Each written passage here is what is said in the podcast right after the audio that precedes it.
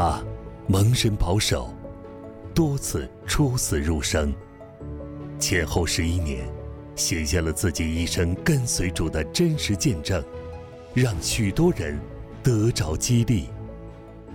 一个蒙恩的罪人，作者郭连俊，播音胡正军，听见录制。第十二章。第一次心脏病手术。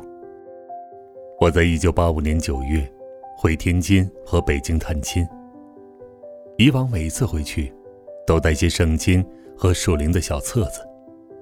那时我自己的新生命还很幼嫩，传福音也只是尽责任，和他们讲讲圣经上的道理。他们不信，也就算了。我刚从大陆回来时。我大儿子是内科医生，也是老人科医生。他的诊所开在我住的附近。他关心我的身体，帮我检查，也做过心电图，发现一切都正常，他就很放心。我也没有把健康问题放在心上。却没想到，我回来之后的第五天，忽然心脏病发作了，而且是急性的。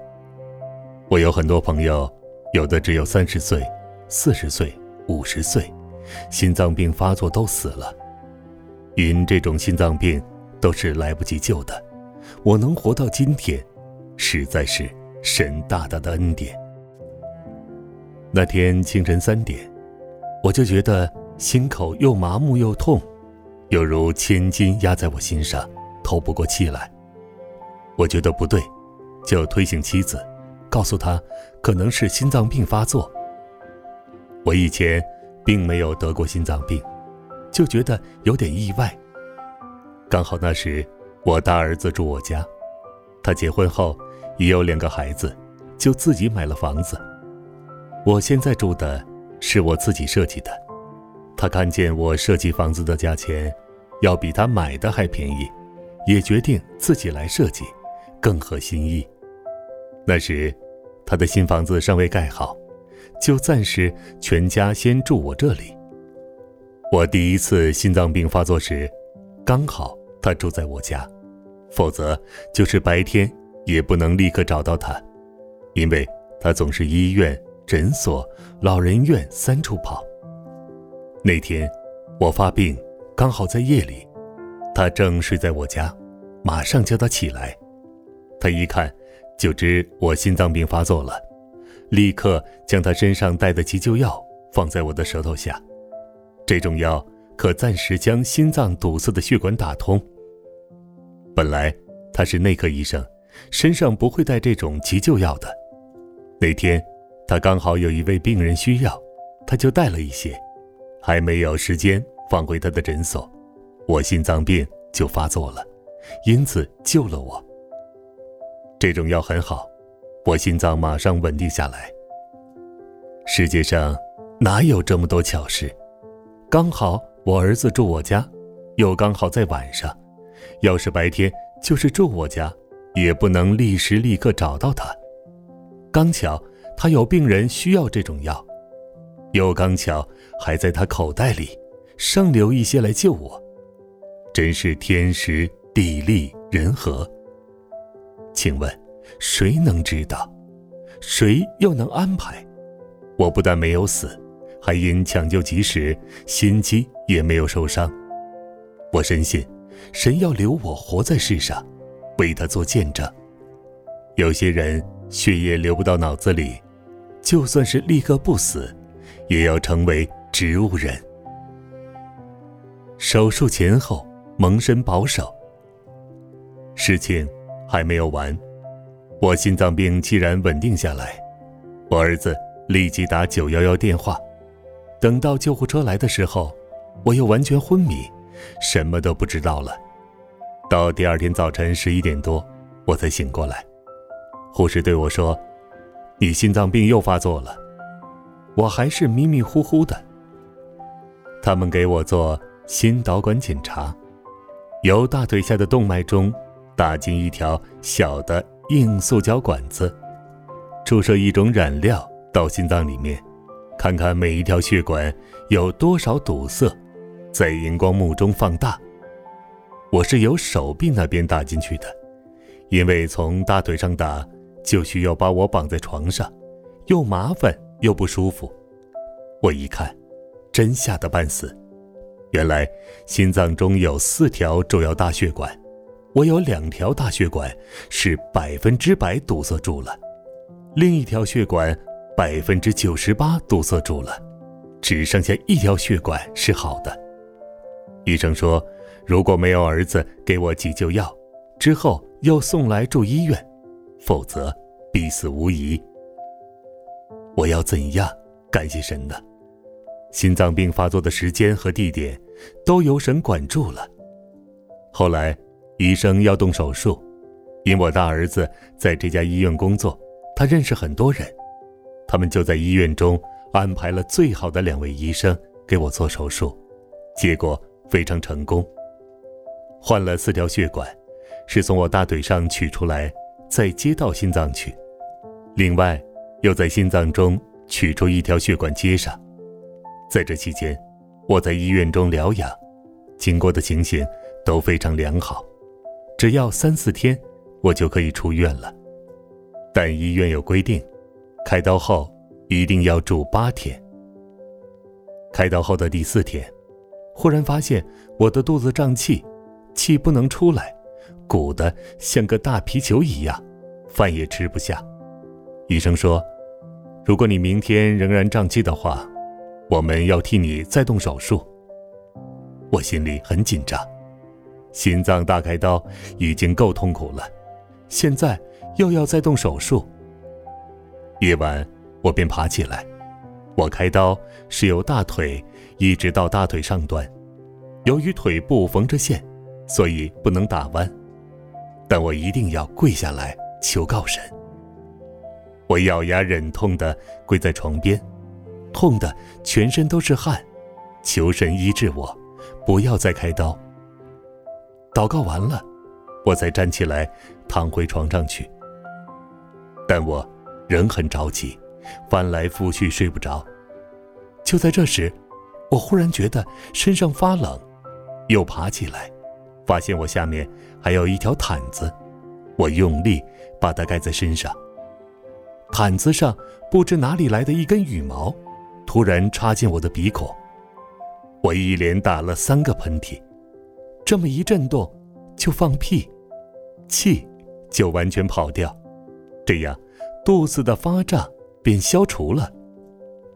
那根小羽毛从什么地方来的，我也不知道，深信是神听了我的祷告。第二天，医生要替我动手术，我说不必了。我肚子里的气已完全消了，我昨天睡得很好。他们都觉得很奇怪，怎么会如此？我就利用机会给他们做见证。他们都是不信耶稣的，也觉得是神迹。我这一次心脏开刀手术用了六个多小时，简直像修理机器一样。先把肋骨切开，将心脏取出来，做完手术。再装回去，我八天就出了医院，蒙神保守，一切都平安，否则我早已不在人间了。这病实在太危险，很多教会弟兄姊妹和外面的朋友都说，像我这种情形，多数都是来不及抢救的，但神留住了我这条命。神说，因为他专心爱我，我就要搭救他。若求告我，我就应允他；他在急难中，我要与他同在；我要搭救他，使他尊贵。诗篇九十一篇十四至十五节。这就是神的应许，我们要做的就是专心爱他。什么叫专心？就是认真执行他在圣经中已明白写出来的所有的命令。并和主耶稣有亲密的个人关系。他是我们天上的父亲，我们是他地上宝贵的儿女。他爱我们每一个人，爱到为我们死在十字架上。我们也要全心全意爱他。第十三章，回北京向大哥传福音。一九九零年春天，大哥由北京又写信来说他患骨刺病，即在脑后脊椎骨上长了许多刺，刺激到神经，所以很痛。我无能为力，只有再为他祷告，也为家中每一个人祷告。当我祷告时，忽然有一个声音说：“回北京，向你大哥传福音。”这是神第一次向我说话，我就如同雅各在渡口上与神摔跤一样。我说：“已经回大陆三次了。”他不信，我有什么办法呢？我不愿再去了。但是。这个声音老在我耳朵里，回北京向你大哥传福音。我不去。这声音继续，我还是说不去。在我灵里，这声音开始清清楚楚，后来就有些模模糊糊了。但祷告时，又有这个声音，我仍然对神说：“我不去。我已经去过三次了。”他不肯信。已经人尽意志了，但一个星期以后，这个声音还持续，我就有点心慌意乱，简直祷告不下去了。我站起来走了一圈，再跪下来祷告，还是心慌意乱。那个声音仍然响着：“回去向你大哥传福音。”我就说：“神啊，我只好投降了。你要我回去，我就去。”但回去一次好辛苦呀。大哥的骨刺，过去每年要发作一次，后来变成每八个月或六个月，甚至每两个月。他给我写信时，已经是每一个月要发作一次了。我在美国打听有没有办法，因为大陆上的医生说，开刀是可以的，但并不是那么简单。我向大哥建议来美国时。他说：“算了，我已七十多岁了，痛就痛下去吧。”我说：“你每一个月要发作一次，不是很苦吗？”他说：“又有什么办法呢？”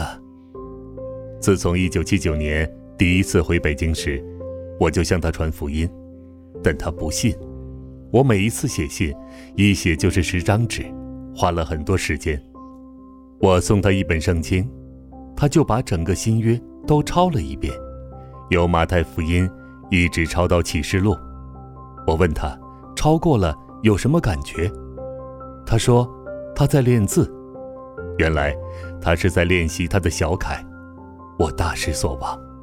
他不肯去的原因也是如此，因觉得他这个人根本不会信耶稣。他比我大十几岁。我小时候除了怕我父亲之外，就怕他，我对他已经尽了最大的力量。现在，神既然这样清楚指示我，他一定给我有特别的使命。一九九零年，我就第四次回大陆。经过心脏开刀和神密切交往后，我的生命不断经历到神的爱和神的同在，我属灵生命就比较刚强了。现在神要清清楚楚向我说话，要我回北京向大哥传福音，我就决定去一个月，不管有没有人相信，日子一满就回来。买了飞机票，又去福音正主协会买些传福音的单张小册子。每次回大陆都买，一次一次，越买越多。每次过海关前，我都求神保护。至今已来回十二次，从未被打开箱子检查。我想这次回去，有神特别命令，不管发生什么，我都要服从。到北京后，我的一个侄子前来接飞机，另外还有我的外甥和他的一个好朋友，他们是由天津开车赶来北京的。他的朋友姓张，路上却被拦住了。政府的交通规定，天津来的汽车不能到北京，因为北京车子太多了，他们两个只好开车回天津，改坐火车来北京机场。